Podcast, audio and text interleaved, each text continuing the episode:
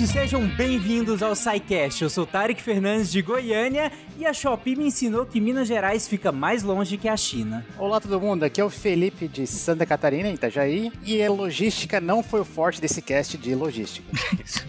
e aí, ouvinte, aqui é o Lennon de Cascavel, no Paraná, e eu achava que logística era o que precisava ser estudado para abrir uma loja. Aí me falaram que não tinha nada a ver, aí eu fui ver o que realmente era logística, e sim, você precisa saber de logística para abrir uma loja. Justamente. Olá, olá, aqui é Guilherme de São José dos Pinhais, no Paraná, e não existe frete grátis. Olha aí. A Shopee te comprou, pagou quanto pra você? De Gaspar, Santa Catarina, que é Marcelo Guaxinim. E eu queria dizer que nesses 10 anos de podcast, organizar gravação especial com grupos grandes, como o SciCast faz, exige muita logística. Então, dito isso, essa não é a primeira vez que a gente tenta gravar esse tema. Então, Sim. talvez eles não tenham aprendido tão bem. Você está ouvindo o SciCast porque a ciência tem que ser divertida.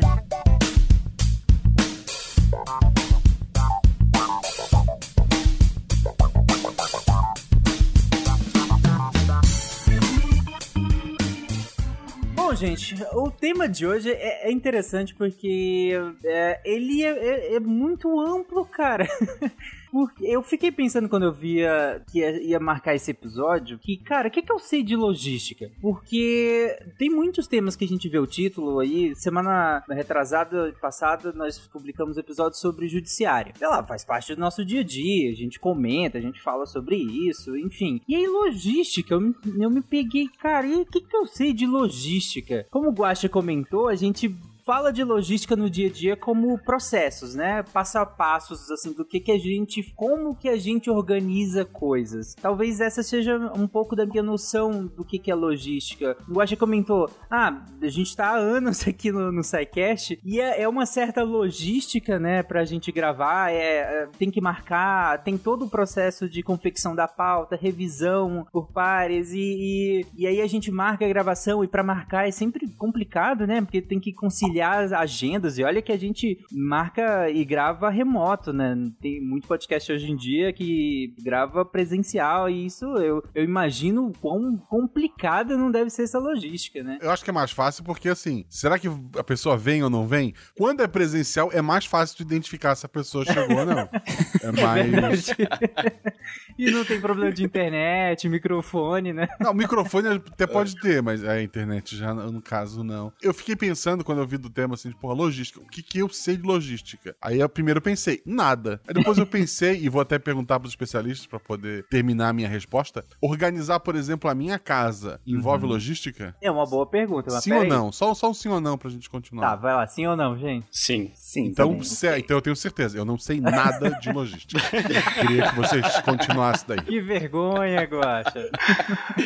não, mas é, é, interessante porque eu quis come, começar assim, porque alguns algumas pessoas do grupo do SciCast também brincaram com, com o termo, né? O que é logística, né? E o, o termo, dá, dá pra se imaginar, pensando no, na palavra, coisas que, que talvez não tenham tanto a ver. O Lennon brincou com isso na frase de abertura dele. Enfim, gente, eu queria começar é, esse episódio sem, sem aquela retrospectiva histórica clássica. Claro que a gente vai falar de história ao longo do, do episódio, mas eu quero começar pelo mais básico mesmo, assim, hoje. O que é logística? Desde da palavra logística, logística, mas o que, que é logística para vocês e por que, que a gente decidiu fazer um SciCast inteiro sobre logística? Eu acho que a logística, no caso, é o que o, o foi comentado que parece que está em todo lugar, tudo é, tem a ver com logística e, na verdade, quando a, a, muito dos casos a gente vai definir, não, não, mas nem tudo é. E nesse caso, acho que logística está nesse, tá nesse caso, né? Tudo está ligado à logística, porque logística, uhum. de forma mais abrangente, está tá relacionado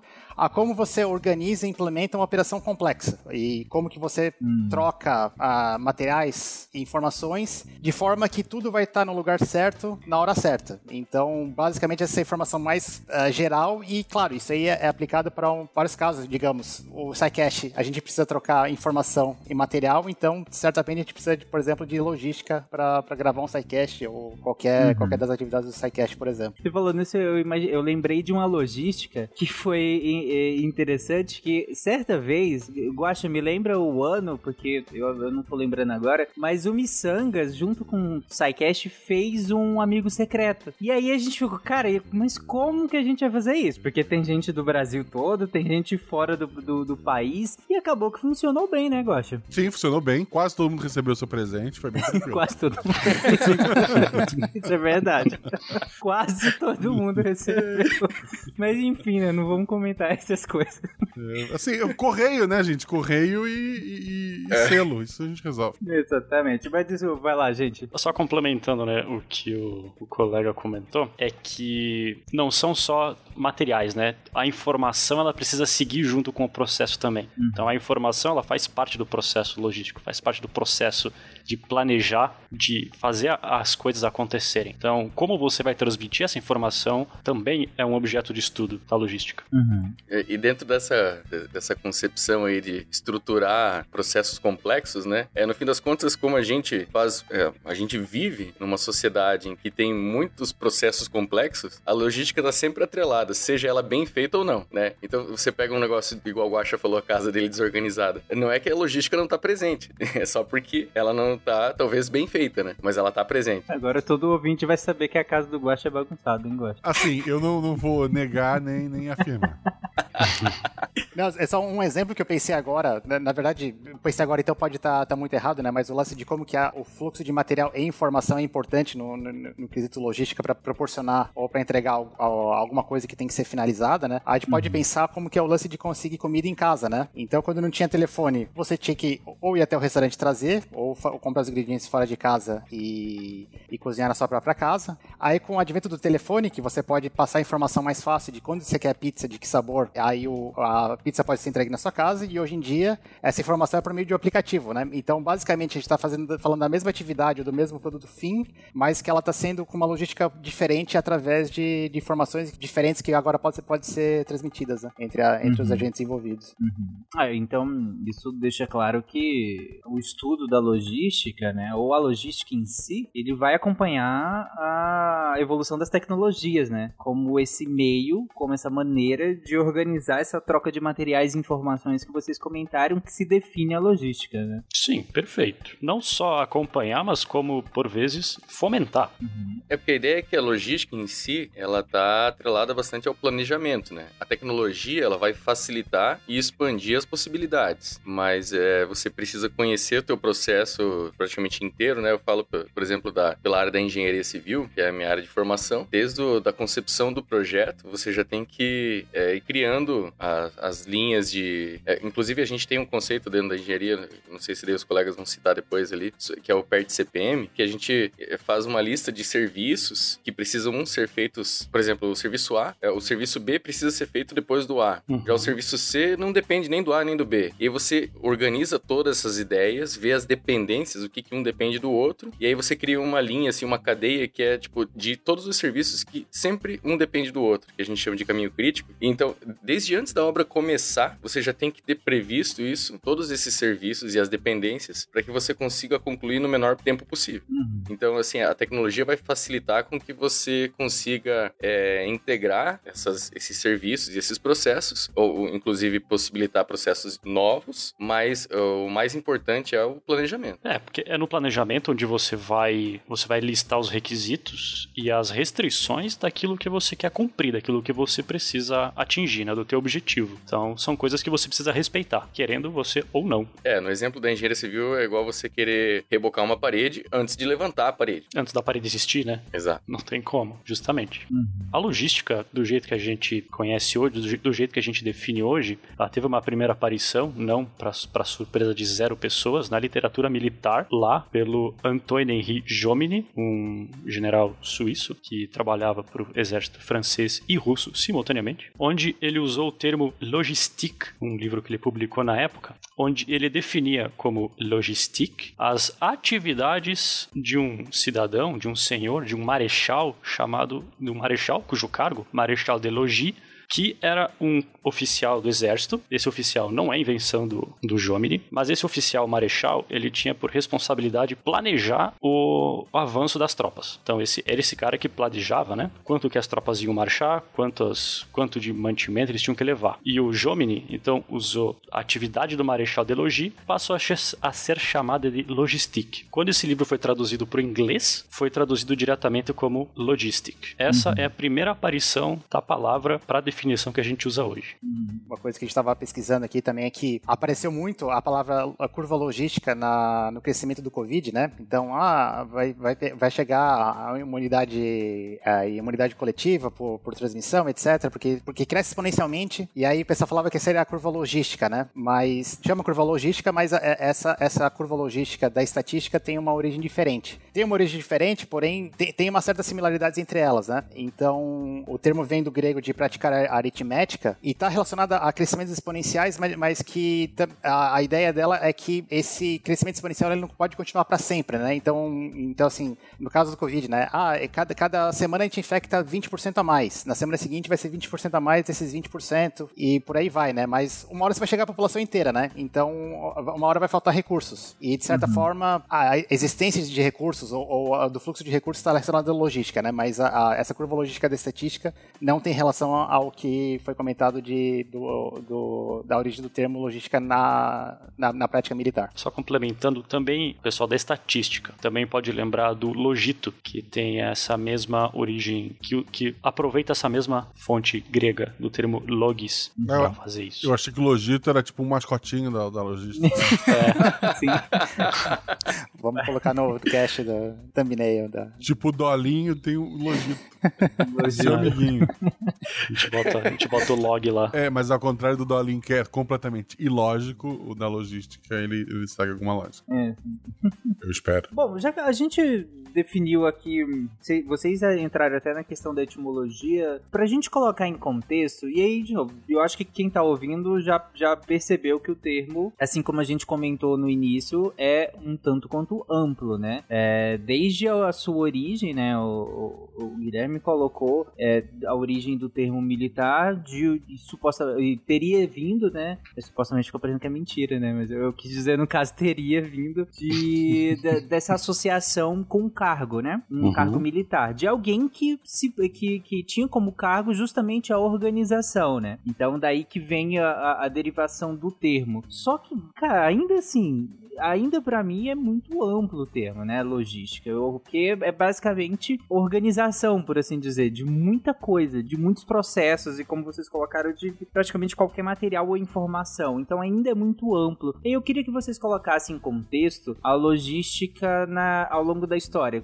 Coisas que vocês tenham para acrescentar que expliquem a logística e como ela foi usada e por que, ela é um campo de estudo. Porque se ela é tão ampla e se ela é tão, entre aspas, básica, por que, que ela é um campo de estudo? Como que a gente estuda logística e por quê? Bom, a logística ela começa a aparecer junto com a matemática, ali lado a lado, quando, quando as pessoas começam a contar, né, basicamente, por diversos motivos. Seja para controle de imposto, simplesmente que você precisa contar quantas cabeças de ovelha você tem na sua propriedade, porque a partir da contagem, o, o humano, né, o ser humano, ele consegue uh, planejar alguma coisa. Ele vai fazer um inventário do que, que ele tem e quanto ele precisa.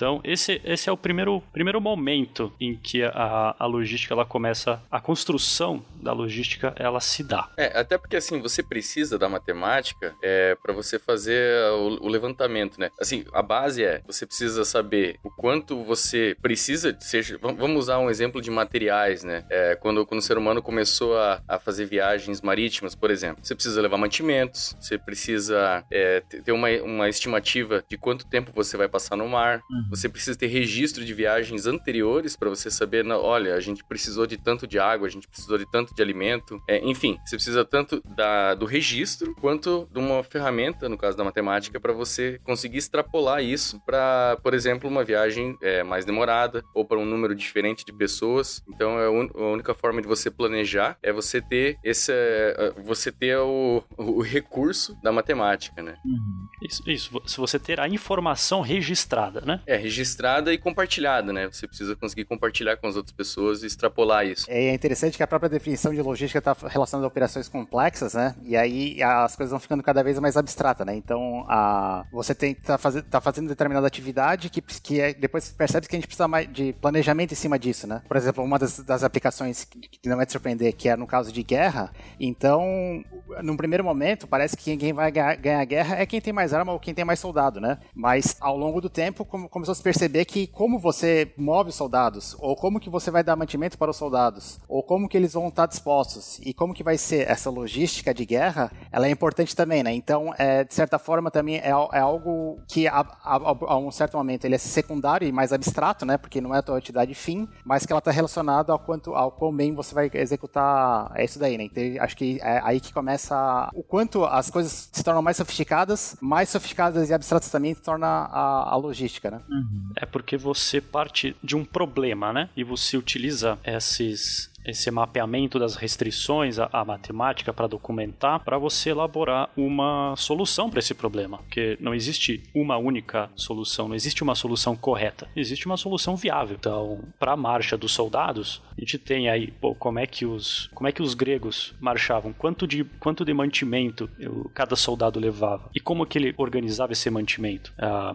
essa essa mesma lógica se aplicava para os mongóis, para os soldados romanos? Provavelmente não. O contexto era diferente. Então para cada contexto, para cada tipo de problema, se elabora uma solução diferente. E que pode dar vantagem competitiva, né? Então, um caso uh, clássico que é os falando das, das, cidades gregas, que os próprios soldados eram convocados para a guerra e as guerras eram geralmente curtas, né? Em geral, era o próprio soldado que tinha que levar o próprio mantimento, né? Então, ele, às vezes ele, ele tinha o próprio animal de guerra, se fosse o caso, ou a, o tanto de mantimento para ele, comida, água, etc, que ele iria levar. Então, ele, ele ia pesado, uh, enfim, tinha que carregar isso aí tudo até onde vai ser o campo de batalha. É, e uma do, do, grande diferencial do, das tropas de, de Alexandre o Grande que tinha uma observação da, da logística que começou a planejar esse tipo de operação, né? Então, peraí, eu posso ter um, um setor responsável para por levar os materiais. Eu posso ver como uhum. que eu vou ter a minha cadeia de suprimento para abastecer essa tropa se, se, se, essa guerra perdurar mais, de, mais do que alguns dias, porque eventualmente eu vou precisar ainda eh, vai precisar ser reabastecida e, e, tudo mais. E bom, e aí a história do, do quanto que isso aí também foi bem sucedido, né? Uhum. Pelos caminhos do Brasil, Pedro e Bino fazem história. Nesta sexta, depois do Globo Repórter, começa a nova temporada de Carga Pesada. Recentemente, inclusive, é, vocês podem continuar dando exemplo histórico, mas só trazendo um, uma discussão recente em relação a isso, está acontecendo na guerra da Ucrânia, né? Uh, agora. E recentemente a, a Ucrânia derrubou atacou, né? Não, chegou a derrubar completamente, mas atacou, criou avarias importantes. Uma ponte que é extremamente importante que liga o território russo à Ucrânia, né? E, e que é extremamente importante para que a Rússia consiga abastecer as tropas que estão em território ucraniano nesse momento. E, e, é muito interessante se olhando no mapa como as movimentações das tropas russas, agora que eles estão eh, recuando, né? Porque as, as tropas ucranianas estão avançando sobre, área, sobre as áreas que já tinham perdido é interessante como eles vão tentando se organizar para manter a cadeia de suprimento, para manter a linha de suprimento. Porque, como vocês comentaram, cortar a linha de suprimento é deixar o cara praticamente sozinho, né? É, é você cortar o cordão que liga com o, o, o de onde vem tudo que ele precisa para sobreviver. E aí vocês colocam essa diferença, por exemplo, entre o soldado grego, pelo menos o, o é, em, em, um certo período, que, que precisava ele próprio se responsabilizar da alimentação dele no campo de batalha. Cara, pensa a confusão que não devia ser isso. Tipo, uns levam um monte, outros são meio loucos, falam, não, não vou precisar comer tanto assim não. E aí, e aí se lasca total. Então, isso realmente, comparando com outro exército que tinha um uma pessoa, um cargo, uma equipe de pessoas especializadas nisso, ou pelo menos dedicadas a isso, acredito que mude completamente a maneira como, de lidar com isso, né? Sim, sim, você muda o paradoxo, né? Você muda o jeito de fazer guerra, o jeito de movimentar material, né? Você deixa o soldado para combater. Uhum. Ou a própria divisão de trabalho também, por si só, né? Então, a, a, o cara tem que ser, saber lidar com as duas coisas, então vai ter uma pessoa que consegue pensar mais a fundo em um problema e outras pessoas, um problema que seria a própria logística, né, de abastecimento e outro a, a guerrear por si só, né, a, combate em si. Só fechando o parênteses aí da ponte Kersh que o Tarek comentou, essa ponte ela tem uma via uma via rodoviária que ficou interditada por algumas horas e uma via ferroviária que, se eu não me engano, está em processo de reparo ainda hoje. Mas por que que isso impactou tanto? O, teoricamente, né, a Rússia já controla toda aquela faixa de terra que liga a Crimeia pelo por Donetsk até de volta na Rússia. Por que, que eles não podem usar aquela infraestrutura existente? A resposta simples é porque a bitola dos trens ucranianos é diferente dos trens russos. Sério? Então, por mais que existam uh, linhas férreas uhum. naquela região, o exército russo não pode usar. Cara, a gente tem esse problema no Brasil. É. São três bitolas aqui no Brasil, né? Isso.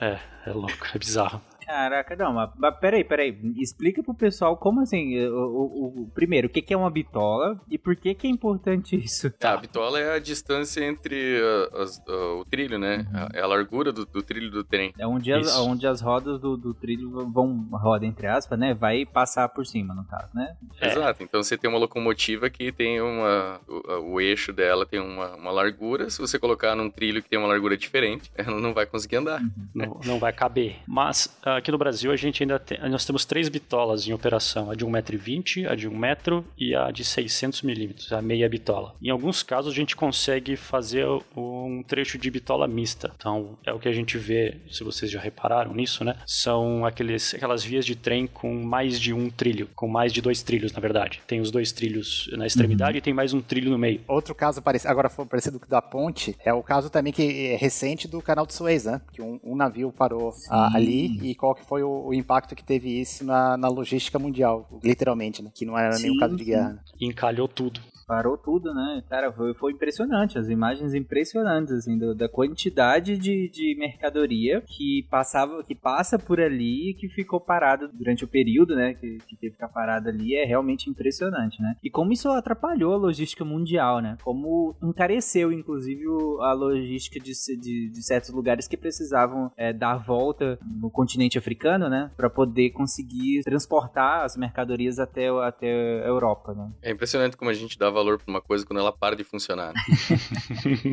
a logística às vezes funciona tão bem que ninguém nem repara, né? Quando, dá, quando falha. E... É. é que nem juiz de futebol. Se você não lembra dele, é porque tá tudo certo. Exatamente. Bom, gente, mas aí, e aí? Vamos andando na história da logística. O que, que a gente tem quando a gente sai do mundo antigo e vem para o mundo moderno? Bom, é no mundo moderno que a logística ganha esse termo pela primeira vez. Antigamente era chamado de outra coisa ou se chamado de alguma coisa. Então, como eu comentei antes, né, o termo aparece nesse livro que eu vou arriscar meu francês aqui, perdão. Récit de l'art de guerre, la principale combinaison de la stratégie, de la grande tactique et de la politique militaire. O pessoal gostava de colocar a introdução inteira no título, né? Mas, felizmente, foi traduzido para o inglês com um título razoavelmente mais sucinto, né? The Summary of the Art of War. Um resumão, famoso resumão. Que é quando a primeira vez que esse Antoine Henri Jomini, que ele classifica as atividades desse Maréchal de Logis como logistique que eu, que eu comentei anteriormente. Uhum. Então, basicamente, o que, que esse cara fazia? Pô, então, uma tropa precisa marchar X quilômetros. Chegando lá, ele precisa de luz do dia para poder erguer o acampamento. Vai ter que levantar as barracas, organizar tudo isso, montar postos de observação. É, ele tem que planejar tudo isso. Então, como isso não existia um nome para não existia um nome para essa atividade, existia uma pessoa para essa atividade. Uhum. A sacada do Jomini foi dar um nome para essa atividade, para a tarefa. E o que ele propõe nesse livro também é a criação de um corpo específico, um corpo militar dedicado para fazer isso e deixar o soldado para combater. Então essa foi a, virada de chave que o, o Jomini propõe nesse livro dele. Uhum. Bom, o termo passa a ser mais utilizado e, e é um, o termo acaba sendo mais ou menos revisitado na, após a Segunda Guerra, num, num relatório para o serviço americano, em que é, o termo logística acaba se, se tornando mais, mais amplo, né? Então, e, e englobando tudo que não é relacionado relacionado à estratégia ou tática é logística, né? Então, como é o alojamento, o abastecimento,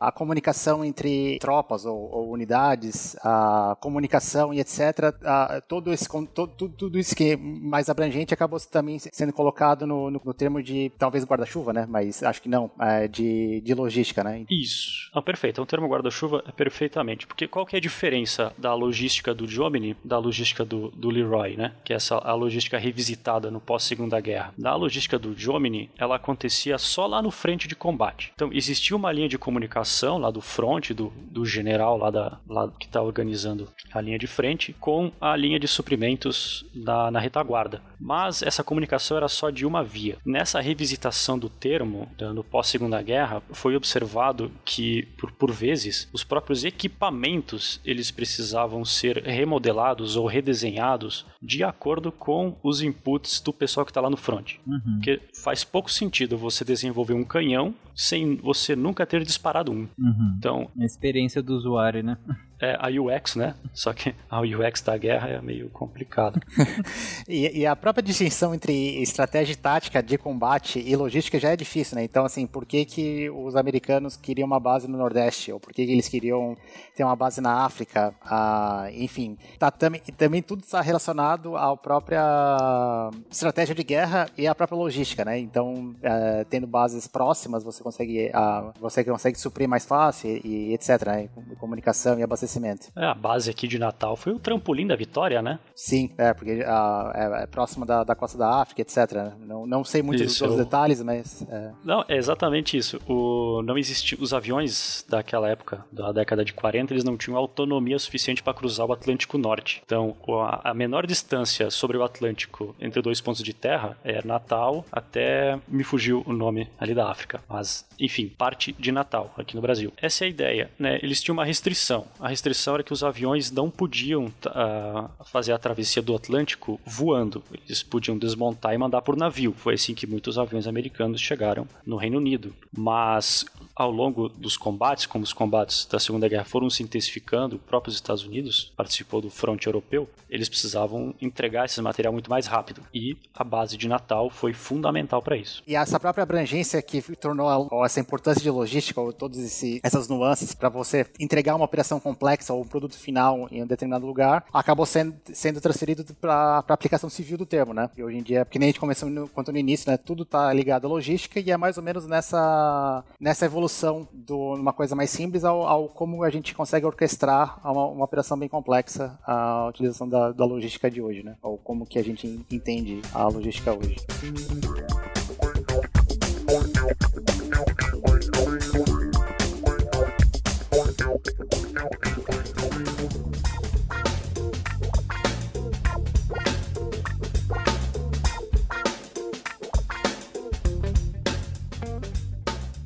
É, isso, isso que eu ia falar com vocês, porque até então vocês deram muitos exemplos. É natural, né, que, que, que, esse, que o termo tenha surgido e que tenha se desenvolvido tão amplamente no ambiente de guerras, né, no ambiente... A guerra, como a gente sabe, né, é, move o mundo, move as tecnologias, as descobertas ao longo da história da humanidade, né. É sempre uma logística muito grande uma guerra, né. É muita tecnologia sendo usada, é muito, muitas pessoas envolvidas, né, muito material material humano sendo utilizado, é muito material tecnológico, é muito recurso, é um evento talvez sem, sem comparação na, ao longo da história da humanidade. Então é claro que a logística de guerra seria até então, né, até os tempos modernos, que agora a gente também tem outras logísticas maiores do que as guerras antigas, mas até então era o campo de, de, de maior logística que a gente tinha, né? Eram as guerras. A mobilização era sem precedentes até então, né? Porém Porém, com, o, com a chegada da, da, contemporaneidade, com o mundo moderno, a gente tem cadeias de suprimentos que eu acredito que superam em muito logísticas de guerra. Tem tudo, em material, em material humano, em, em tecnologia, em inteligência, enfim, do que guerras antigas, né? Sim, sim, mas porém, existe uma situação é que as guerras da antiguidade elas foram muito mais bem documentadas do que a vida cotidiana de um artesão. Que é mais divertido contar, né, gente? Exatamente. Dá mais cliques, né?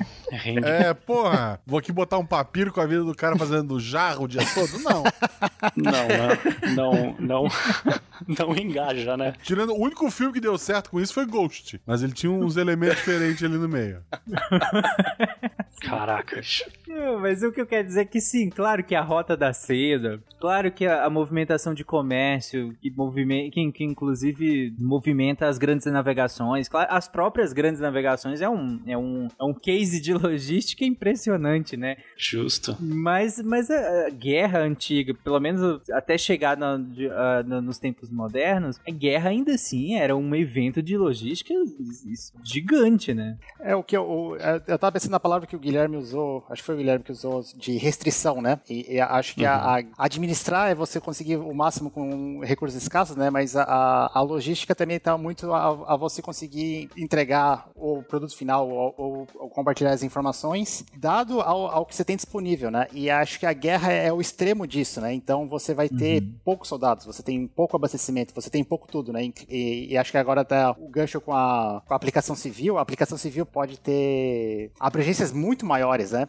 Mas talvez, eu acho que daí ela não é tão restrita quanto uma operação de guerra, né? E é aí que a gente vê quando tem uma guerra, que daí as coisas começam a ficar claras com o quanto não é difícil, né? O quanto essas restrições ou problemas eh, são importantes na, na logística, ou, com, ou porque ela torna mais mais complexa e por, por que que a operação militar continua ainda sendo ah, um tópico importante de, de logística, né? A gente tem um grande, um grande boom assim de inovação nesse sentido. Foi durante a primeira revolução industrial, a revolução do, do vapor. Foi a primeira ou foi a segunda? Vapor acho que foi a primeira, né? Foi a primeira? Tá. Que foi quando os centros urbanos, né, começaram a crescer muito, porque agora a cidade, ela tá, a cidade passou a requisitar muito alimento dos campos. Esse alimento já não podia mais chegar por vias normais de carroça. Então foram implementadas as ferrovias, ou então canais fluviais artificiais foram criados para que embarcações pudessem chegar nos, nos centros urbanos também.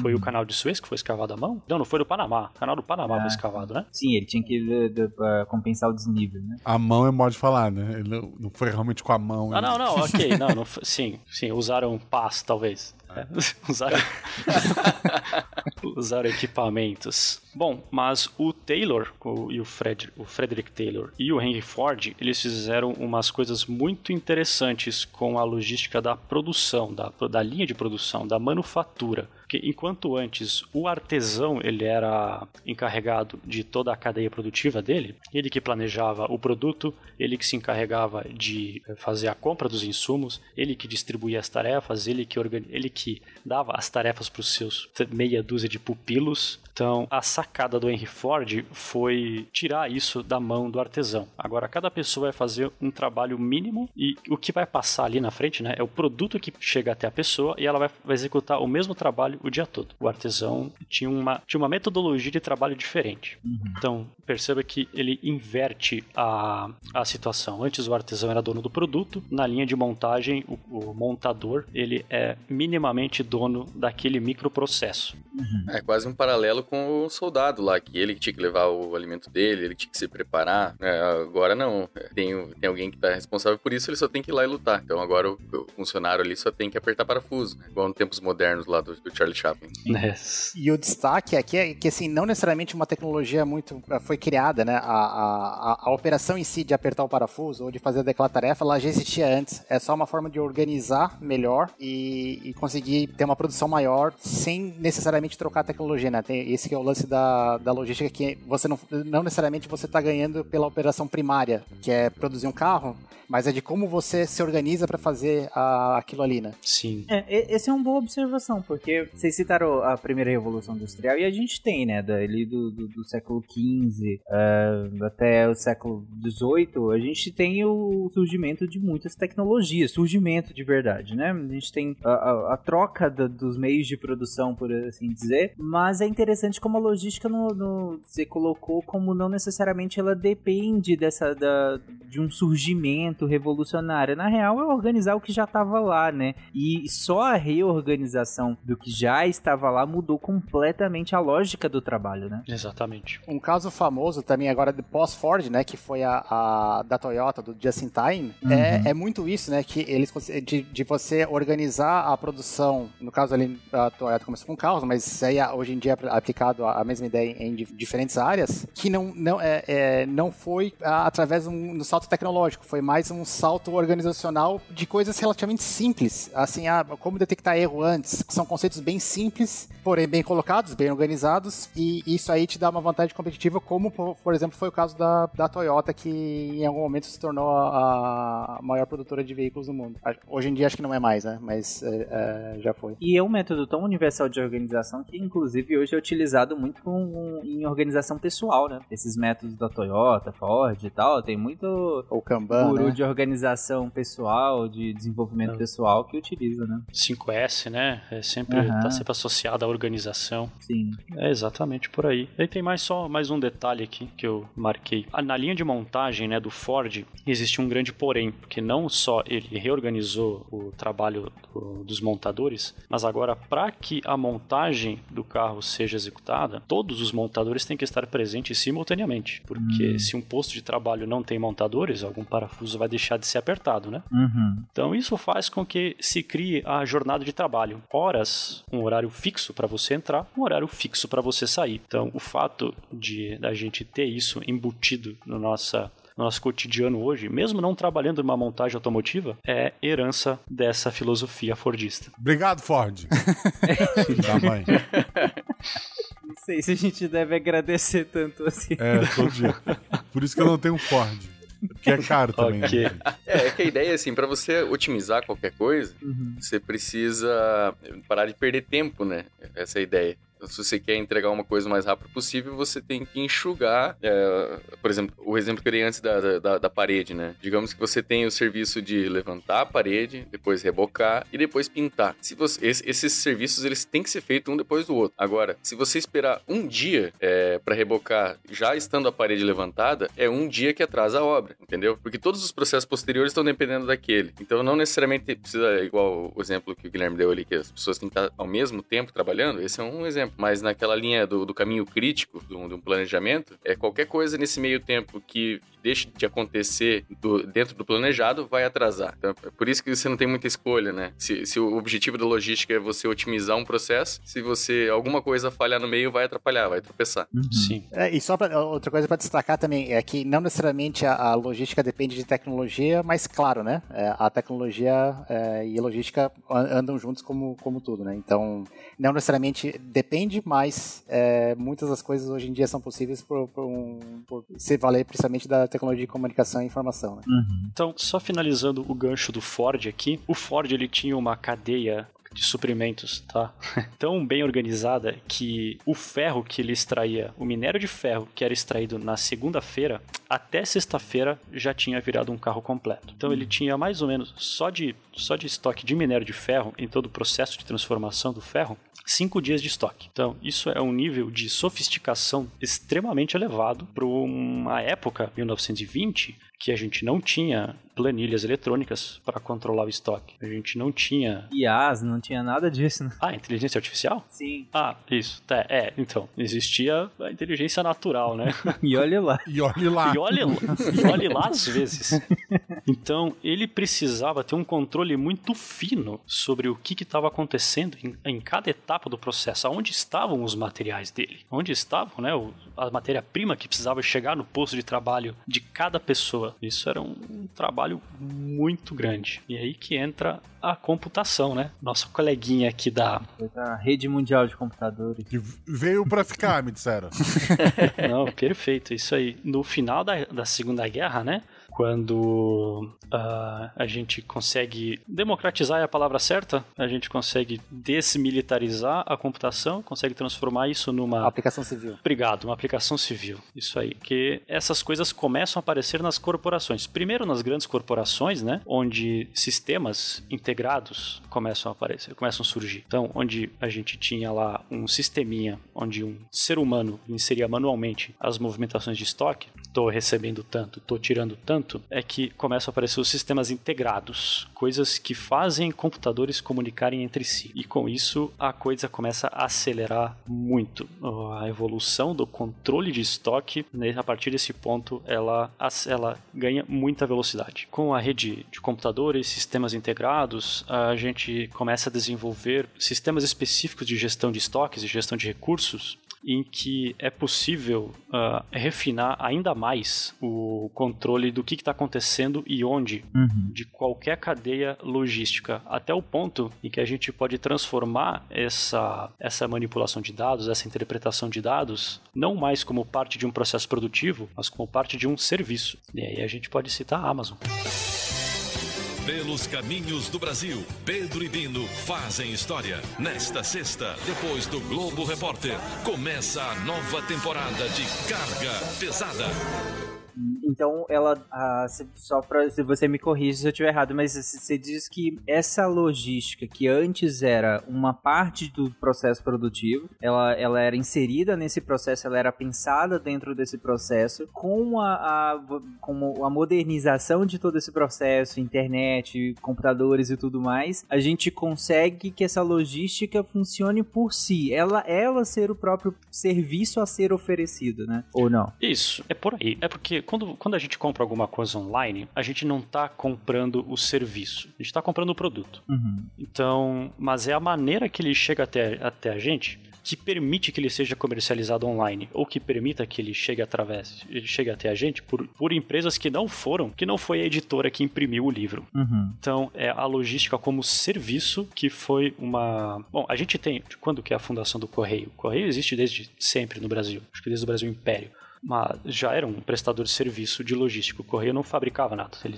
entregava material. Uhum. Só que com o avanço da computação, da internet, da rede mundial de computadores, a gente consegue conectar muitas outras coisas e transitar, transicionar muitas informações. Então, a Amazon foi mestre nisso. Ela tem uma além de grandes, além de armazéns imensos, ela tem uma vasta, um vasto arcabouço de ferramentas tecnológicas. Você tem a inteligência, a inteligência artificial, eles trabalham com Big Data, então eles conseguem praticamente prever ou predizer o que está sendo mais vendido em cada região e já alocar esse tipo de material em determinada região. Então, aqui no sul, nós temos uma, um consumo bem grande de erva mate, né? Guaxa aqui de Santa Catarina pode confirmar. Eu sou do litoral. Vocês não tomam chimarrão aí? o é mais pro oeste. É verdade, tens razão. Mas consome muito mais do que talvez em Goiânia. Cara, com, com, certeza, e isso eu digo porque eu tento comprar Eva pra tererê em alguns lugares e o frete é altíssimo pra cá. Então, exatamente. Sempre que eu tento comprar do, do, do, geralmente da região sul, né, que, que é o lugar que melhor tem, até tem umas ou outras de São Paulo que são mais, mas as melhores vêm do sul, né, e só que o frete é altíssimo. Então, imagina que você é um produtor de erva mate e você quer anunciar o teu produto nessa plataforma. A plataforma vai absorver teu produto produto, mas vai deixar ele centralizado na região sul. Ele não uhum. vai pulverizar esse produto em todo o país. Exatamente porque é aqui na região sul que esse negócio se consome mais. É, e, e, voltando ao caso Amazon como, como um todo, é que o Guilherme comentou de quando você compra, tem vários serviços que a, que a Amazon ou, ou parceiras dela faz o produto chegar até, até mim. E é, só que assim, uh, parece que, ou seja, usou logística, mas parece que não existe uma logística quando a gente ia comprar no mercado local, né? Então, assim, se eu tivesse que ir até o centro da cidade comprar o mesmo produto, existe lá o meu transporte de carro daqui até, até o centro da cidade. O, o, o lojista, que não tem nada a ver com logística, né? Talvez, ou tem, é, ele tem que ter o estoque, e aí ele também tem que pagar pelo transporte, ah, e existe o tempo. E eu, por exemplo, ir até o centro da, da cidade que eu moro, deve dar uns 4 km, voltar, eu tenho que andar 8 km e gastar uma meia hora para comprar um item. Que no caso da, da, da Amazon, ou do Mercado Livre, ou da Magazine Luiza aqui no Brasil, e, e por aí vai, se eu pedir um item a mais pela internet, eu não gasto tempo, e eles vão gastar talvez mais 300 metros, um quilômetro, que é o caminhão vai ter que dar um, uma voltinha a mais para entregar esse mesmo produto para mim. Mas isso também, claro, a, a, atrás de muita informação e de, de uma operação logística por, por, por, trás disso, né? Que consegue, que inclusive consegue diminuir bastante os custos. Cara, o Mercado Livre tem conseguido isso impressionantemente no Brasil, né? Eu acho que até eu, pelo menos, tive experiências muito boas, até melhores do que a da Amazon nesse sentido. É, eu, eu tive um, uma anedota, eu tive uma apresentação uma vez, eu, eu precisava apresentar e era bem importante, e eu, eu percebi que o meu passador de slide não estava. E isso foi numa sexta-feira. E eu tinha apresentação na segunda. Na terça, na verdade. Mas aí eu, eu falei, ó, vou ter que comprar logo e tal. E eu queria treinar antes, então precisava desse passador. Eu comprei na sexta-feira à noite chegou no sábado à tarde. E veio de São Paulo, se eu não me engano, pelo Mercado Livre. E, foi a coisa, uma das coisas mais rápidas que eu já comprei. Nem a Amazon consegue entregar tão rápido assim. Mas geralmente, pelo menos aqui, né? Aqui em Goiânia eu tô falando. Claro que quem, pra quem mora em São Paulo deve receber em questão, às vezes, de horas, né? Mas pra cá eu, eu achei uma logística muito boa. E aí eu até fui dar uma pesquisada para ver como que eles estavam conseguindo é, oferecer esse frete de 24 horas. Pensando em produtos que às vezes vinham de São Paulo, às vezes vinham do sul. É, algumas coisas que vêm do polo de, de Manaus, inclusive. E aí eu tava vendo como eles estavam tendo esses lugares, esses hubs de, de que, que eles conseguiam se comunicar. E aí eu, como vocês colocaram, né? Pode ser, eu não sei exatamente como que eles definem quais quais produtos ficam em, nesses lugares. Talvez por inteligência artificial, como vocês falaram que a Amazon faz, né? Aí vai um pouco da, da estratégia de negócio. Até onde eu li, o Mercado Livre ele não opera com tanto estoque assim. É o, uhum. o vendedor que contrata o estoque do Mercado Livre e ele, e ele que se gerencia por lá. O Mercado Livre só oferece o custo de armazenagem e a manipulação. No caso da Amazon, não. Ela compra o produto e redistribui. Ah, tá. Caso seja vendido pela Amazon, né? Existem os, uhum. os marketplace. A minha mãe recebeu no dia das crianças, no dia 12, agora, no feriado, ela recebeu uma encomenda que ela comprou no Mercado Livre. Tipo, ela comprou no domingo, na quarta-feira feriado, chegou a entrega. Ela ficou bem feliz, ao contrário do entregador. Tava triste. Mercado Livre no, nos patrocina, né? Mas eu, eu morei nos Estados Unidos seis anos, devo, devo voltar em breve, né? Lá eu usava a Amazon e, e, tinha muito disso. E aqui no Brasil eu comecei a usar a Amazon e aí acabei indo pro Mercado Livre também, porque várias vezes eu consegui coisas uh, bem rápido né, pelo, pelo Mercado Livre. E ia pedir patrocínio. Antigamente o Mercado Livre era terra de ninguém. Tipo, era, a, a, é. a, pessoa dizia que vendia, tu, tu dizia que pagava. Tijolo, né? E todo mundo ficava infeliz. Hoje em dia é incrível. Ela devia copiar, se, se você estiver ouvindo a gente, Mercado Livre, patrocina a gente. O, o RP Gosta é mais barato, inclusive. Patrocina a gente.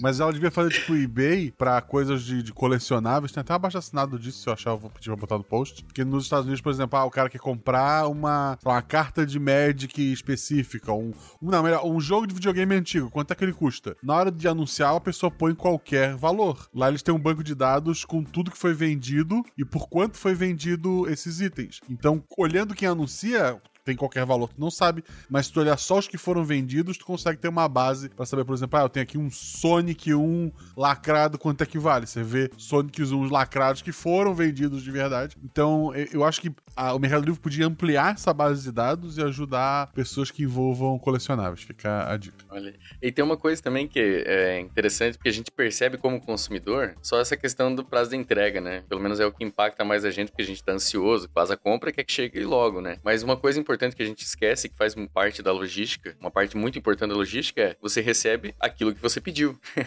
né? Então, porque é, todo o controle de você não misturar as entregas, ah, isso daí envolve toda a parte de estoque, mas é, enfim. Você até mistura, mas você desmistura no momento exato. Isso, não, é, tem, nem que seja no carro que, é, do cara antes de te entregar na mão, mas a hora que chega na tua mão, chega aquilo que você pediu, né? E, e assim, não tá estragado.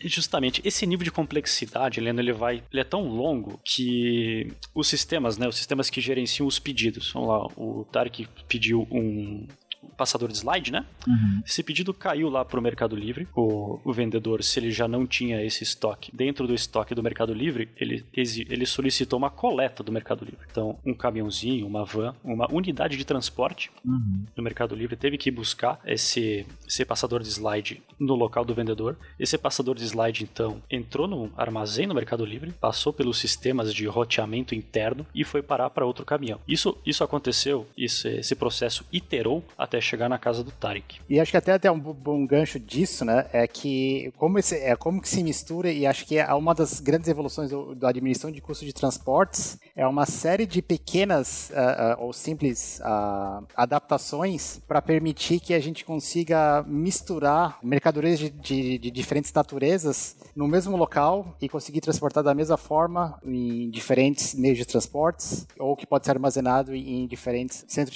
de, armazenamento, né?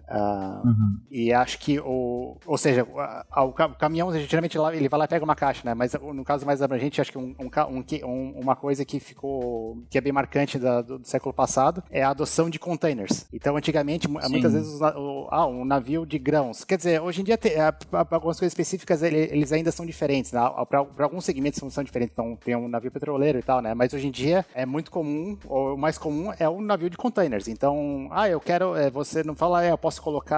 É, eu quero mandar 100 videogames daqui pra, da China para cá ou daqui para China. Não, você vai. Você tem um espaço. Ou você tem um espaço no container, se você com o cara, mas o, o navio ele vai transportar um container. Esse container vai ser armazenado e ele pode ser empilhado. E aí o lance de misturar, né? Então você consegue empilhar, você, você consegue organizar. É uma, é uma forma modular de você conseguir operar operações tão complexas como essa, agora voltando ao caso do, do Mercado Livre, né? Então essas caixas vão estar. onde Quer dizer, não é bem container, né? Mas como que você consegue separar as caixas? Ou onde você armazena isso daí? Não, perfeito. O container, ele, ele foi uma grande reviravolta né, na- no, transporte, no, no transporte mundial, porque ele ofereceu uma plataforma padronizada de transporte. Quer dizer que agora os navios eles podem ser todos iguais. Os navios porta-containers eles são todos iguais. Os containers têm todos o mesmo, têm sempre o mesmo tamanho. Então é uma unidade de transporte previsível. Os caminhões eles podem ser do mesmo tamanho para transportar esse container. É, não tem bitolas diferentes, né? Ao, ao- voltando ao- caso da, da- do trem, né? A gente não tem o problema da bitola, né? Eu acho que a palavra-chave que você, você é previsível, cara. Isso pra logística deve ser, deve ser sabe, sensacional. Fundamental. né? Fundamental, exatamente. O, o- o quão fundamental é você ter previsibilidade no, no- numa operação de logística, sabe? Assim, é, é fundamental no sentido de que facilita o trabalho do planejamento. Quando você tem certas coisas que, assim, a gente sabe que vai acontecer dessa maneira. Eu sei que o container ele tem sempre o mesmo tamanho, eu não preciso me preocupar com qual caminhão eu vou contratar para transportar esse container, com qual navio vou contratar para transportar esse container. Esse container é padrão. Então, teve um caso muito interessante aqui no Brasil, tá, da década de 90, onde o Instituto de Pesquisa de São Paulo, em associação com a Abras, Associação, Associação Brasileira de Supermercados, eles padronizaram o tamanho do pallet. Pallet, para quem está fora do contexto, se vocês já foram em mercados varejistas, às vezes a gente vê no chão. São aquelas plataformas de madeira com alguns taquinhos de madeira e ripas, onde ficam empilhadas as caixas em cima. Então aquilo é um pallet. Aquela plataforma de madeira é um pallet. E ela tem sempre o mesmo tamanho, 1,20m por 1 metro. Isso facilita tanta coisa no- na, na gestão do armazém que é impressionante. Que agora as empilhadeiras elas, vão, elas não precisam ser maiores que 1,20m por 1 metro, porque elas só vão movimentar o pallet. O que está em cima do pallet é a consequência.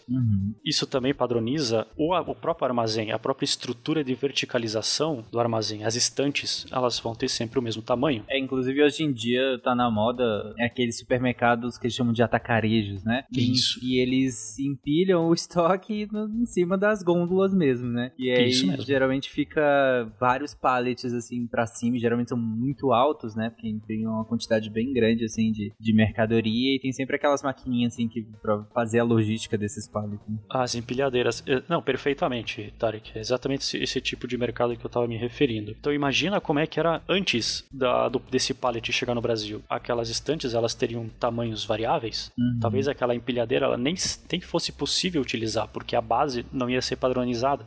Então ia complicar complicar demais a vida do, do mercado. E esse acho que é um, é um paradoxo no sentido que é para fazer um negócio altamente customizável, a gente torna o negócio padrão como se fosse o mesmo, né? Então, assim, a gente pode ter qualquer tipo de ou no caso, o, o, que, que o pallet empilha ou o container, né? Não importa o que tem dentro, mas pro lado de fora, para quem tá operando e movimentando aquilo ali, aquilo ali é tudo a mesma coisa. Então, ou não bem a mesma coisa, porque pode ter pesos diferentes, outras diferentes, né? Mas a, a ideia é de padronização para tornar o negócio mais previsível e mais fácil de operar, mas da mesma forma permite que você tenha quase tudo que você quiser dentro, né? Então, o que permite fazer cadeias, uh, cadeias logísticas uh, cada vez mais complexas, né? Então, você consegue transportar tudo e, e nem importa o que tem dentro, né? Basicamente. É, você customiza o que você quer e padroniza o que você pode.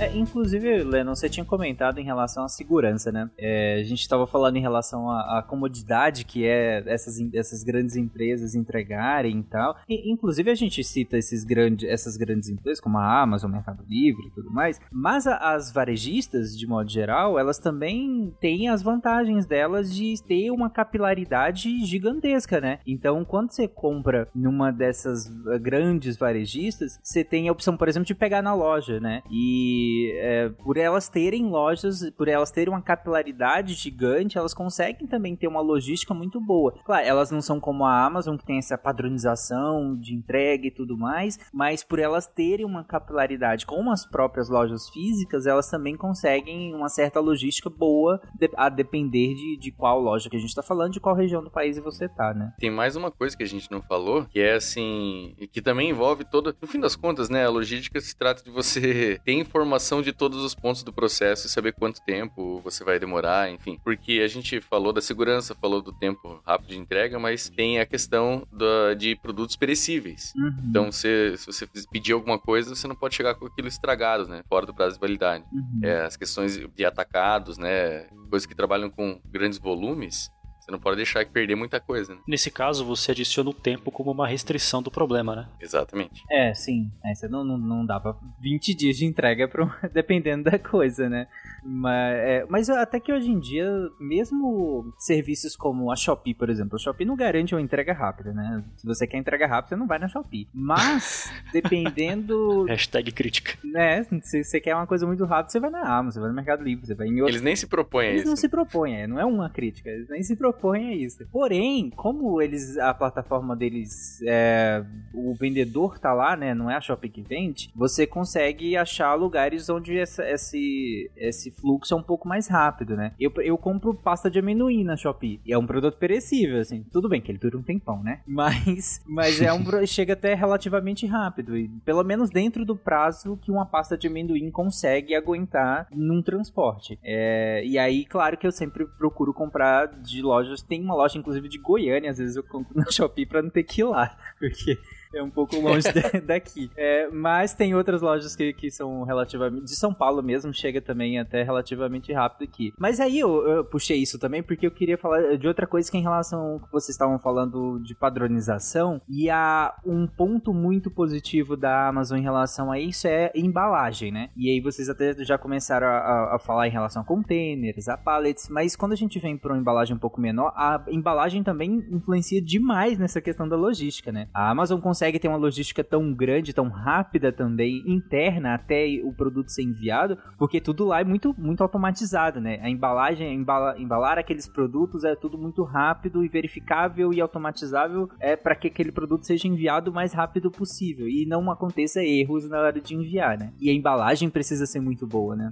É, a embalagem ela é, ela é um case por si só, mas assim, o que, que, Isso tudo são estratégias de negócio. Perceba que o que a Amazon está vendendo é a comodidade. Então, para a Amazon não é interessante que o teu pedido demore para ser processado no armazém. Ele uhum. tem, que, tem que ser processado rápido. Para esse seu pedido ser processado rapidamente, para que esse pedido saia é, rápido para entrega, você precisa de uma coisa inteligente lá. Você precisa de um processo inteligente no, no, no armazém.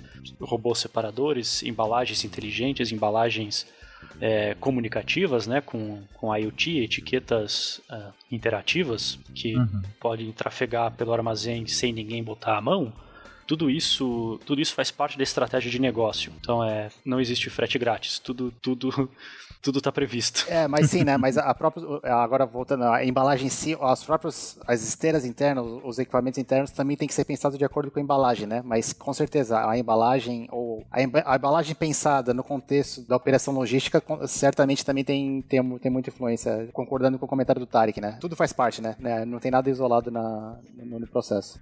Só tem uma ponta do processo que talvez deva melhorar, que às vezes é. Não adianta você padroniza tudo e aí na hora que chega na ponta da entrega acontece um problema. Como acho que todo mundo já tem algum relato de alguma história de algum problema na ponta, né? Eu já tive entregadores que jogaram a, a encomenda aqui dentro, inclusive minha cachorra comeu o parte do produto, quando eu cheguei tava tudo espalhado, né? É, mas aí é, um- é é um problema que aí entra o fator humano dentro da logística, né? Nem tudo a gente consegue controlar. Mas pra tua cachorra não foi um problema. Não, teoria o brinquedo, né? O meu problema é que eu nunca tô em casa pra receber. É, cara, isso aí ficou complicado, né? Quem, quem não mora em prédio, em condomínio, é- É, por exemplo, eu no, agora, esse mês eu comprei guarda-roupa. Precisava trocar os guarda-roupas, comprei guarda-roupa. E daí, tipo, veio em dois, três dias, que é uma loja da região sul, né? O espelho do guarda-roupa veio quebrado. Aí o montador mesmo disse: Não, tô fazendo aqui o pedido e eles vão mandar pra mim. Eles vão mandar um espelho e eu daí eu, eu coloco aqui pra ti, mas o guarda-roupa tá inteiro, pode ir usando, né? E só daí tem que aguardar o, o espelho chegar. Aí eu assim, tá, beleza, esse espelho vai pra ti, daí tu vem e encaixa ele aqui e fechou? Dele, não. Eu fiz o pedido, leva 30 dias, porque o, es- não, o espelho não fica em estoque. Aí eles têm que pedir um espelho pra, pra, pra empresa que fez o, o guarda-roupa, né? Aí eles vão mandar o espelho pro pessoal do caminhão, o pessoal do caminhão vai me avisar, isso leva 30 dias. Aí esse pessoal do caminhão vai vir aqui em casa, vai me entregar esse espelho. A partir do momento que eu receber o espelho, o montador vai entrar em contato pra agendar o dia que ele vai vir aqui botar o espelho no- no, Caraca, que guarda-roupa. logística.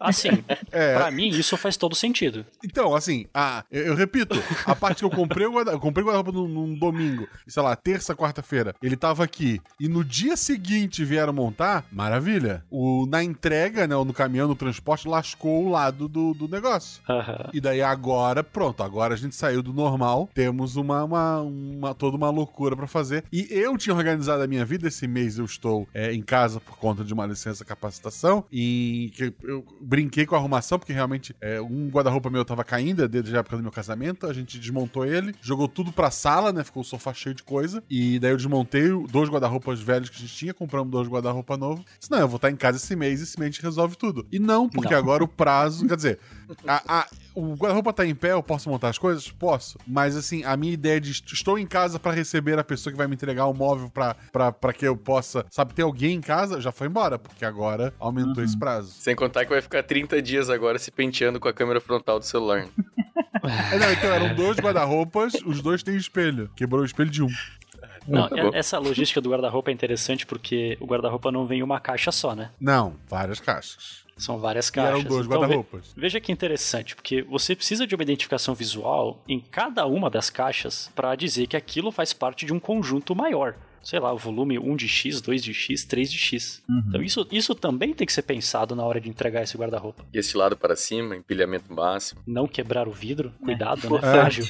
É. Ah, Assim, é, uma coisa que eu notei também, eu tinha já, antes da, dessa loucura toda, há um, um ano atrás, foi a hora da cozinha, né? Porque deu 10 anos de casado, os móveis que foram muito baratos começaram a, a se auto-implodir. E montador sempre vem em dupla, pelo menos assim, a minha experiência. Montador sempre vem em dupla, um velho e o novo, e o velho tá ensinando o novo. Existe uma, uma logística até no. no- no- aquele negócio de É. passar o ofício, sabe? Ela ainda acontece. Isso. O artesão e o Isso, aprendiz. Isso. Na incrível arte de montar o guarda-roupa. Eu falando em embalagem, eu passei muito tempo recebendo caixas e passando raiva com uma cordinha que tinha na fita lá. Eu ficava com raiva cortando aquela porcaria lá. Depois eu descobri que ela servia pra facilitar a abertura da, da, da caixa.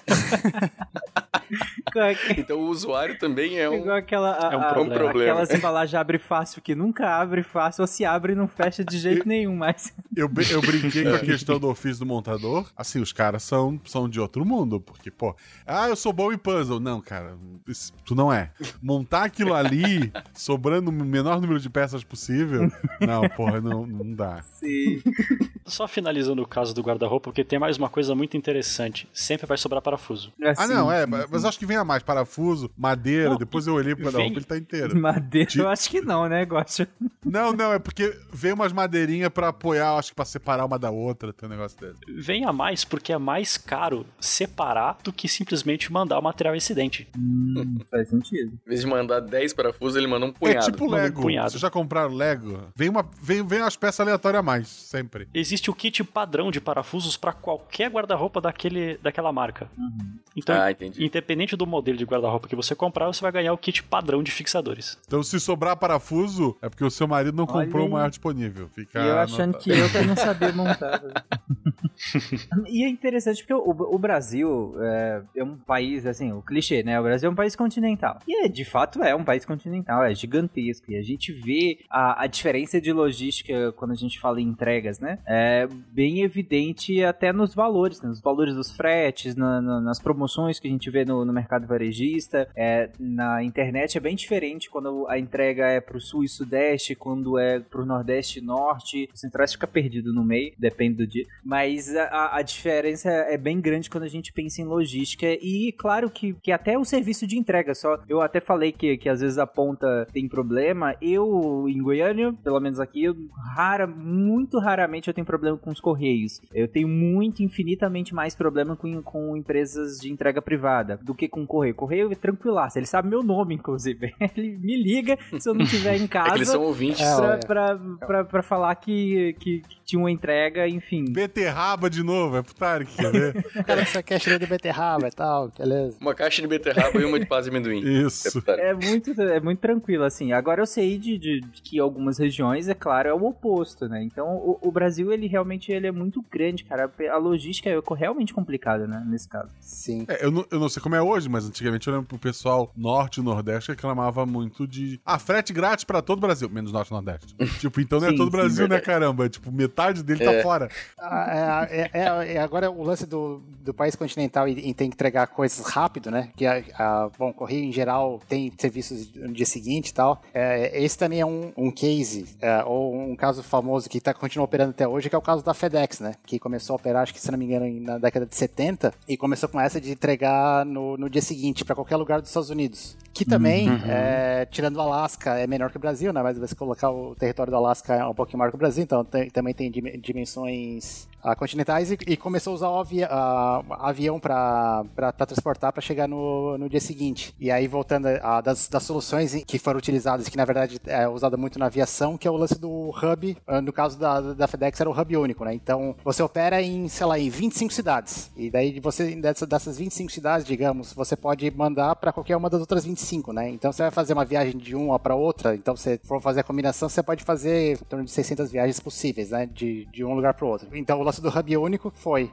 não, peraí, eu tenho 25 cidades, então para cada cidade eu vou, vou ter um voo de ida e um voo de volta para o meu hub, para um local que eu tenho, ah, que eu vou centralizar todos as, a- a- os pacotes. Vou fazer a, a triagem. Então, assim, à noite sai todos os, os- de todas as cidades um, um voo com as, as, encomendas para o dia seguinte, para num lugar. Nesse lugar você coloca, organiza por destino pro voo de volta e aí você consegue entregar todos os pacotes ah, com um voo simplesmente ah, basicamente com dois voos, né? O voo que leva as, as coisas que estão saindo daquela cidade e volta com as coisas que estão vindo para aquela cidade, né? E esse conceito é comum ho- ho- hoje, por exemplo, com, a- com a- com as companhias aéreas que tem o próprio hub, né? Então assim, você- vai, é, pô, a Azul não tem um, um, um voo daqui, da, aqui de Navegantes, ou, perdão, onde eu moro, para, sei lá, para Salvador. Mas certamente eu, eu vou conseguir um voo daqui de Navegantes para Viracopos e de Viracopos para Salvador, provavelmente. Então essa, essa ideia é parecida. Eu já vi voo de. Ah, pra, sei lá, Porto Alegre. É, navegante São Paulo, São Paulo, Porto Alegre. Exatamente. Ah, tem Goiânia, São Paulo, Porto Alegre. Eu já peguei e tive que ficar esperando duas horas em São Paulo pra ir pra Porto Alegre. Outra coisa, só pra voltar ao negócio dos móveis, que eu realmente tava numa vibe dessa. O, o Guaxa tá, tá, tá bem A maioria das isso. lojas online não dá montagem. Acaba, assim, a maioria esmagadora, lojas grandes, não dá montagem. Ela te manda as caixas fechadas, guarda-roupa, e você pode tentar fazer sozinho e destruir tudo e se arrepender, Do it yourself. ou contratar montadores. Eu não sei onde se contrata montadores, eu não sei quanto custa, eu não sei como funciona. Mas cuidado, tá? Cuidado pra comprar uma coisa pela internet, porque não tem montagem. Pelos caminhos do Brasil, Pedro e Bino fazem história. Nesta sexta, depois do Globo Repórter, começa a nova temporada de Carga Pesada. Ah, e aí já você mobiliza, inclusive, as, as fábricas, né? A, a- o próprio design, às vezes, de produto, né? De ser muito mais fácil de ser montado.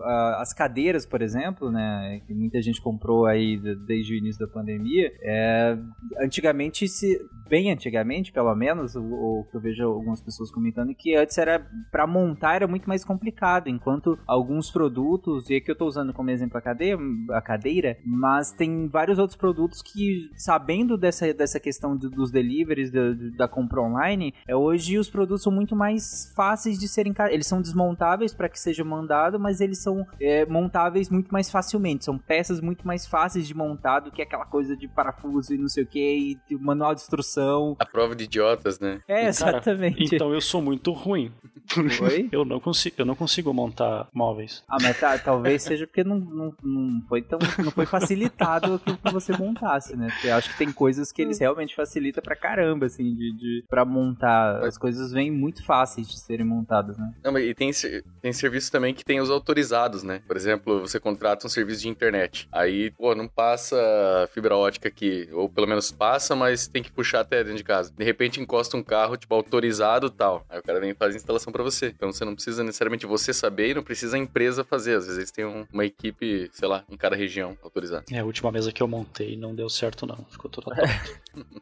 Bom, gente, a gente começou o episódio então falando, definindo, né, a logística, que apesar de ser um termo tão amplo, a gente até que conseguiu definir bem o que, que, o que, que a gente quer falar quando a gente fala de logística e por que, que a gente estuda logística. E passamos por uma retrospectiva histórica de, de- da logística desde esse- do, do momento em que se instrumentaliza a utilização dela, né? E aí, claro, que a gente falou no contexto militar, obviamente, né? Que, que é o contexto que, de onde ela surge, onde ela, ela ganha proporção, mas depois nós chegamos no contexto civil e falamos da- da- dessas grandes cases, né? De logística, como a Amazon, como o Mercado Livre e outras grandes varejistas, e comentamos também sobre como a padronização ela foi extremamente importante para que a gente conseguisse é, é, existir uma logística de entregas, por exemplo, existir uma logística de delivery, é, isso foi extremamente importante. Tá, mas e o futuro da logística? O que, que a gente espera desse sistema de logística? Quais problemas a gente tem para resolver e o que, que a gente vislumbra de solução? Acho que o primeiro dele é que a gente estava comentando que um, um- um dos grandes desafios é a ponta, né? É a, é a última, diga, a última milha, né? A, a entrega, a parte final da entrega. E uma das coisas que você até, e,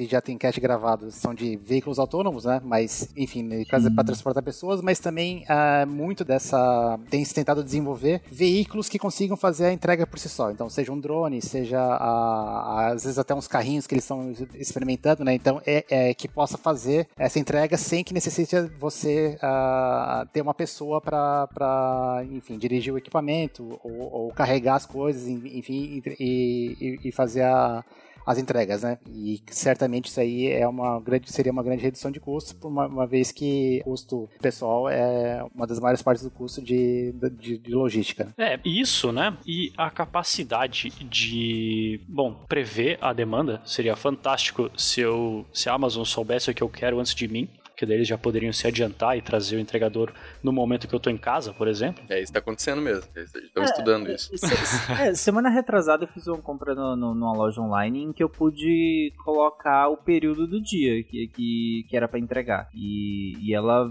veio, acho que do polo de Manaus, se eu não me engano. E, eu, e já até chegou bem, bem próximo, que eu pude escolher mais ou menos o horário. Eu achei isso bem interessante, assim, de poder escolher pelo menos o período do dia. Acho que é, é um ponto, mas prever o- um comportamento tanto de consumo quanto de, de- dessa recepção, cara, seria muito legal, né? Assim, eu espero que a Amazon já consiga estar prevendo alguma coisa, porque eu acho que ela tá prevendo que eu vou ganhar na Mega Sena, porque ela tem me apresentado muita coisa que eu não posso pagar.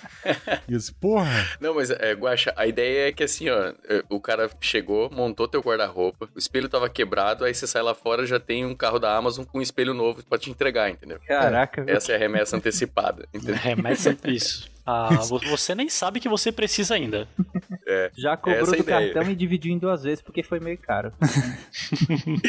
Se alguma loja quiser me dar uma cadeira, eu tô precisando. Pô, também.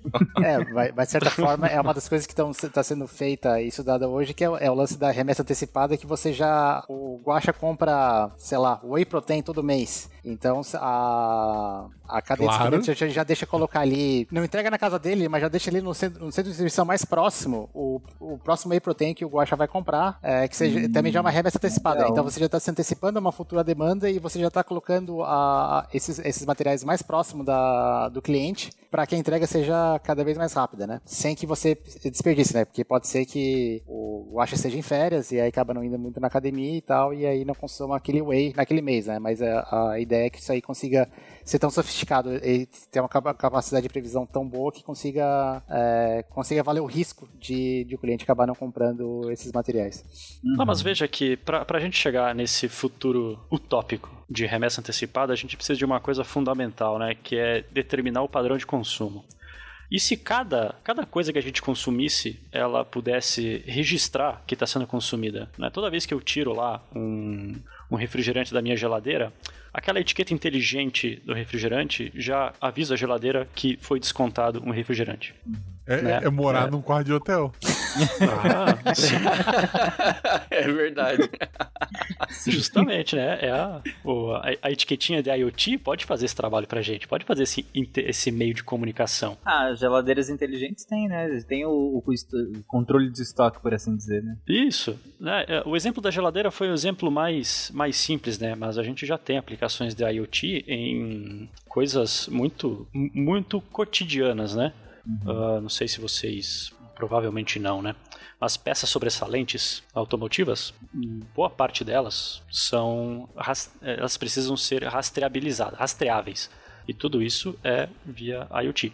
Toda E se você conhece a vida útil também da- daquelas peças, né? Por exemplo, você compra uma geladeira e o motor dura 5 anos. Você já pode antecipar em 5 anos a, a remessa. por Foi exemplo. um exemplo idiota, mas é, assim, sentido. se você conhece exatamente quando que alguma coisa precisa ser trocada, você já consegue é, fazer esse, esse tipo de serviço. Né? Fa- Faz sentido. Nesse sentido que vocês colocaram de, de espalhar a mercadoria, por assim dizer, né? É, por dados de consumo, é, se, se, eu, se naquele lugar ali foram vendidas, foram vendidos X produtos que tem uma média de, de desgaste a ponto de ser trocado de 5 anos, daqui 5 anos talvez eu precise desse mesmo X produtos em média naquela mesma região, dada que esses X produtos vão, eh, serão trocados, né? É mais ou menos nesse sentido. né? É, às vezes uma peça que você eh, faz parte de um produto maior, que ele sabe que você não vai jogar fora. Você tem um computador que vai dar pau no HD, mas você não vai jogar o computador fora quando estragar. Então ele já pode antecipar que você vai precisar trocar uma peça É, específica. mas nesses casos, às vezes, o próprio, o, o próprio carro, ou seja lá o que for, às vezes ele também pode dar informação a- a- enquanto ele passa algumas coisas que pode detectar isso, né? Então, se ele tiver, tiver uma capacidade de comunicação. Então, ah, não sei se é o caso, mas assim, por exemplo, ah, toda vez que você, você vai lá na, na mecânica, eles têm lá o lance de você pegar o status de tudo quanto é coisa, mas, mas, digamos, se aquilo ali é compartilhado com a, com a fábrica, ainda assim, ah, esse, ca- esse cara aqui rodou tanto. Tal peça parece que está em determinada si- situação. Então você não precisa. é, você está trabalhando com informação recente da, da- do uso daquele produto e não daquela que, ah, eu vendi esse produto faz quatro anos, chamado carro, que, sei lá, eu tenho que trocar tal coisa a cada 12 mil quilômetros, mas seria, o ideal seria que a, a, a- e- ou, ou que também está indo nessa, nessa direção, né? É que esses produtos, quando eles são utilizados, eles vão emitindo informação de forma que quem tem que suprir alguma coisa desse produto consiga utilizar informações em tempo, não vou falar em tempo real, né? Mas atualizadas sobre, sobre aquilo de forma a tomar melhores decisões. Sim, a gente tem isso muito, muito simples naquelas tags automotivas de pedágio, né? Isso. O sem parar. É, é que eu não queria citar nomes, né? Mas é isso aí, é uma, é uma etiquetinha que você coloca no para-brisa e só o fato de você se aproximar da cancela, a cancela vai abrir. Então não precisou haver nenhuma, nenhuma troca monetária física ali. E essa ideia de antecipação de algumas coisas a gente até já faz, né, em algum nível, é, de questões é, sazonais também, né? Então, um mercado, por exemplo, ele pode aumentar o seu estoque de sorvete chegando perto de dezembro, que aqui é calor. Enfim, né, um exemplo. Sim, sim. É, e é legal que se você, é, se você organiza a logística baseado em padrões de consumo, é interessante porque você nunca perde, porque caso aquele padrão de consumo não seja atingido, você pode investir inclusive em gerar esse padrão de consumo, né? Aquecendo o planeta. pra trazer um verão mais forte. É isso que estão fazendo. É isso os anos que- 70. Basicamente. É uma conspiração das indústrias de sorvete. É, basicamente. Nunca duvidei. Bom, gente, e aí? Vocês querem falar mais alguma coisa pra finalizar? ou- É, eu só queria dizer que Mercado Livre é diferente de livre mercado. Verdade. Muito. Eu queria entender, assim, a gente não falou do primeiro e maior de todos os logi- logísticos que já existiu, né? Quem? Noé? Porque, porra, era um bicho de cada tipo e eles estavam todos juntos na arca. Numa Cara, ima- tempestade. a logística pro leão não comer os outros, por exemplo. o estoque que ele precisava ter, né? Porra, pensa na loucura que era aquilo, gente. Aí tu me diz, pra que que ele trouxe mosquito? É, Ah, pra- pra- é verdade, é. esqueceu o unicórnio e trouxe mosquito. Porra, não é. Os dinossauros, tadinho. Porra, os dinossauros, cara. Não, é uma sacanagem.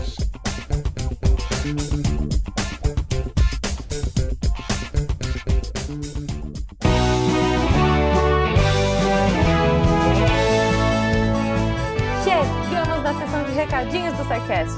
Eu sou a Jujuba, passando aqui só para avisar que se você ouvinte quiser ajudar o projeto a continuar divulgando ciência de forma divertida, você pode através do PicPay, Padrim ou Patreon. Além do SciCast, você ajuda a manter outros projetos da casa e a manter o site também, com a nossa produção diária de textos incríveis. Caso você ainda não tenha visto, a gente editou o patronato para esse ano. Temos novidades bem legais esperando por vocês. Os nossos lindos patronos que apoiam e amam o projeto tanto quanto a gente. Os links vão estar aí no post. Fora isso, se você quiser entrar em contato com a gente para dúvidas, sugestões ou, enfim, recadinhos quaisquer, é só mandar e-mail para contato@scicast.com.br. Por hoje é só e eu encontro vocês na semana que vem. Tchau. Atenção para o informe semanal dos textos da semana. E nossa semana começou na segunda-feira com o texto da Isabela Fontanella, a enorme diferença entre assessor, planejador e consultor financeiro. Você que é da, da área que gosta dessas coisas de investimento, já se perguntou a diferença dessas profissões? Tem bastante coisa que nunca tinha parado para pensar e que faz todo sentido, mas às vezes a gente precisa desse toque, né, para perceber. Então, confere o texto lá da Isabela. Na quarta-feira, a Daniela Almeida traz Doutor TikTok, especialista em tudologia, falando sobre essa nova tendência do TikTok de diagnosticar a galera sobre tudo que é, é, doença, que- condição que está aparecendo por aí. Isso é muito importante, então vamos ler, vamos divulgar, porque a gente está com um problema aí de saúde pública que o TikTok tá gravando bem. E na sexta, já no clima de Halloween, por qual motivo gostamos de terror? Do Antônio Lucas. Bom, se você gosta de terror, você deve ter se perguntado já por que, que você gosta de sofrer tanto. Se você não gosta, você deve ter se perguntado o que, que essas pessoas veem em filmes de terror. Vai lá para descobrir a resposta. E também você que quer ser redator do Deviante, vai lá e manda um e-mail para contato@scicast.com.br e vem se tornar redator, vem ajudar a fazer a ciência mais divertida. Esses textos e mais, muito muito mais, você encontra em www.deviante.com.br. Eu sou André Trapani, imaginando o terror da economia que aparece no TikTok e apagando a luz da Torre Deviante. Se a ciência não for divertida, tem alguma coisa errada. Tem que ser divertida. A coisa mais divertida que tem é a ciência.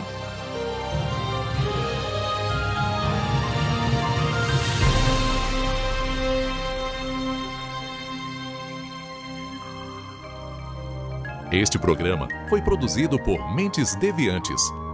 deviante.com.br Este programa foi editado por Tapcast. Edições e Produções de Podcast.